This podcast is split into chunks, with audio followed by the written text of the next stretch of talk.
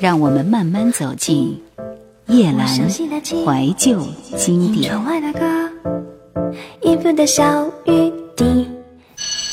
等到最后一节课也上完了，静华走到图书馆右侧草坪上的一棵树下，等水月一同吃饭。过了大约两三分钟，才看见水月匆忙赶来。对不起，来晚了。怎么了？有事儿啊？我有位客人在宿舍里等着呢，现在不能和你一起吃饭了。嗯，怎么办呢？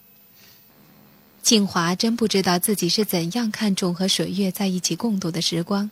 这句话让静华觉得无限失望，他觉得所有好心情都不复存在了，一时间也不知道该说什么好。那人是我舅舅，我母亲要他来的，我得抽出时间陪他呀。没有人叫你不陪他。那对不起你了。现在你是不是回家去呢？嗯。晚上六点我来接你，我们去看电影好吗？不了。我已经和别人约好看电影了。那你想办法取消它吧，好吗？不，为什么你会比别人来的重要呢？再说我已经答应了人家，也没有办法再找到他了。那明天下午一点半，我到你们家门口等你，好吗？明天我很忙，一点时间也没有。那随便你，反正我等着。从明天午后一点半到后天早上一点半，总会等得到。静华拉长了脸瞪了他一眼，水月的视线不曾离开他的脸。这一来，静华脚底加足了力气，大踏步地向停放脚踏车的地方走去。仅走了七八步，背后的水月喊住了他：“可以告诉我晚上约你看电影的人是谁吗？”“我的舅舅。”静华推着脚踏车，心里觉得好笑，转脸望回去，水月还站在那里望着他。于是飞身上车，一阵风似的冲出了校门口。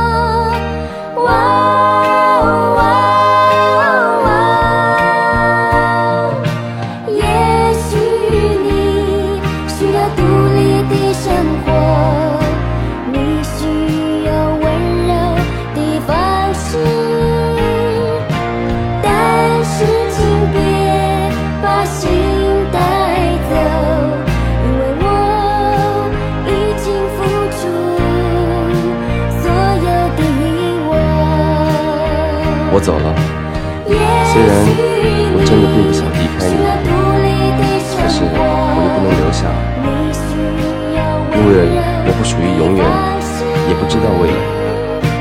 但是，也许有一天，希望真的会有这么一天，我能回来，回到你的身边，不知道有多好。希望你不要再想我，不要再念我，我真的走了，再见，我心爱的人。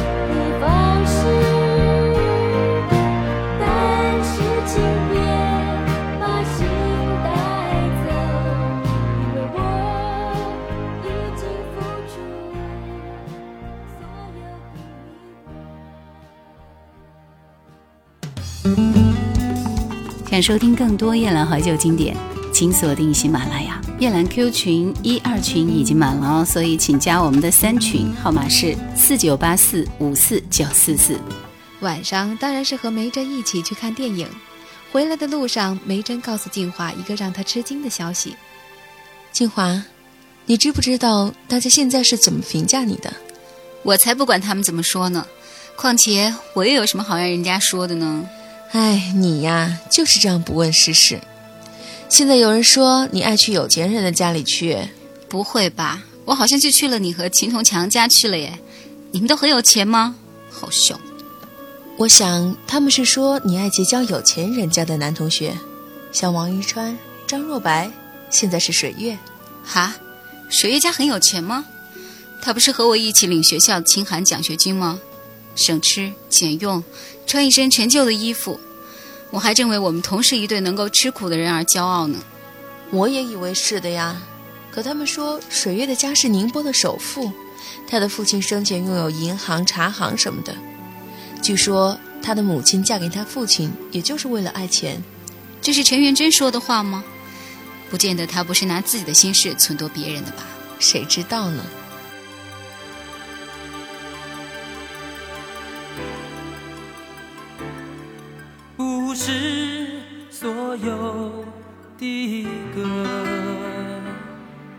都为你我而唱，不是所有的泪都为我们而流，只为了触及。这幻想，我轻轻潜入悲伤，只为了远离这伤痛。过往成为唱不完的歌，过去的梦，也许只是实现在过去的你。我在过去的心中，再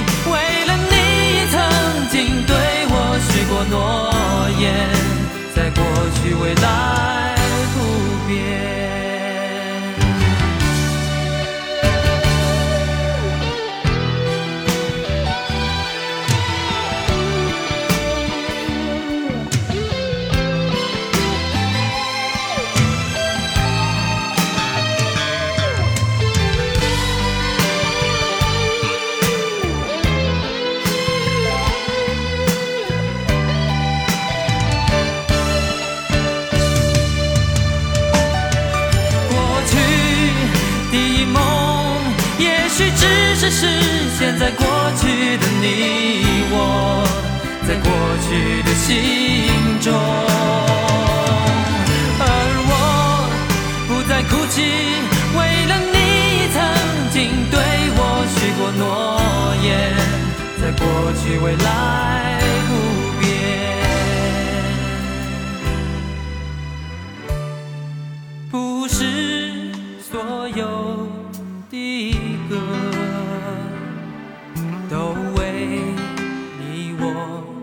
而唱不是所有的泪都为我们而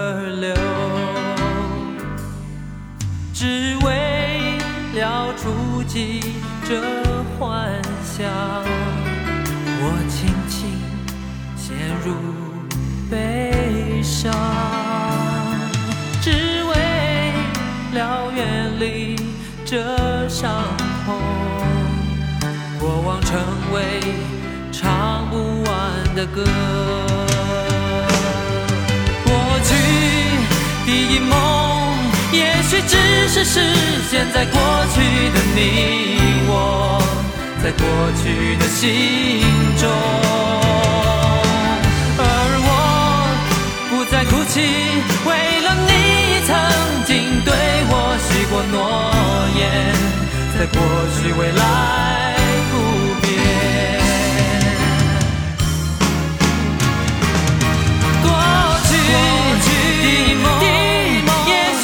只是实现在过去的你我，在过去的心中。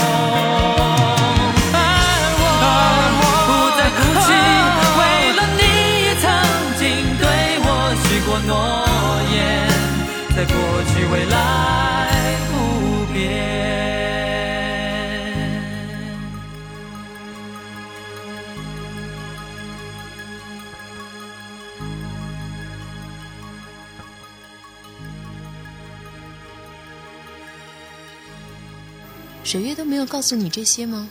没有，其实这也许是有可能的？事儿。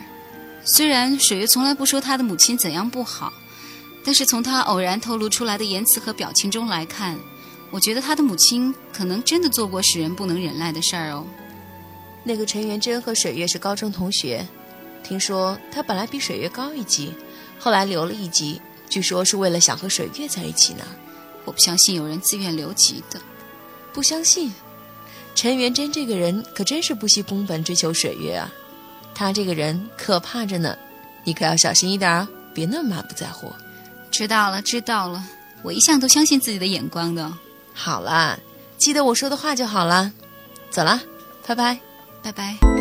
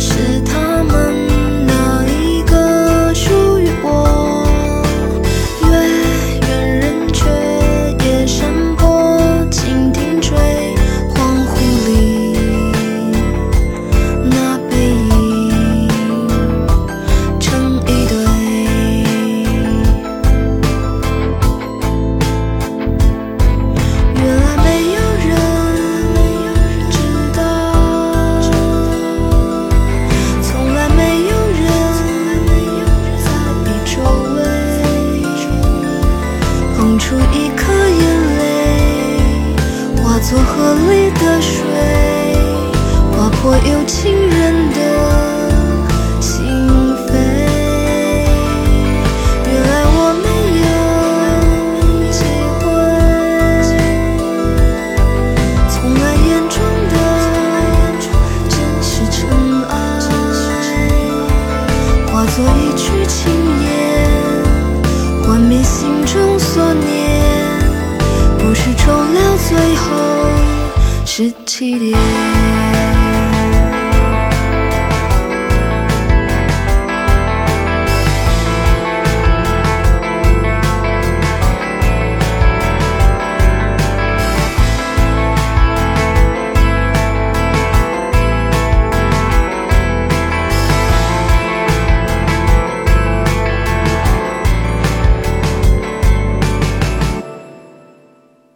告别了梅珍，静华闷闷不乐地回到了家里。奶奶告诉她，晚上有一个很斯文的男生找过她。静华想，应该是水月吧。奶奶又告诉她，有一个叫王一川的人也来找过她，并且他们碰上了。车上还有一个没见过面的女同学。林静华想着，那一定是陈元珍，她来做什么？心里想着，明天见到水月，一定要问一问她。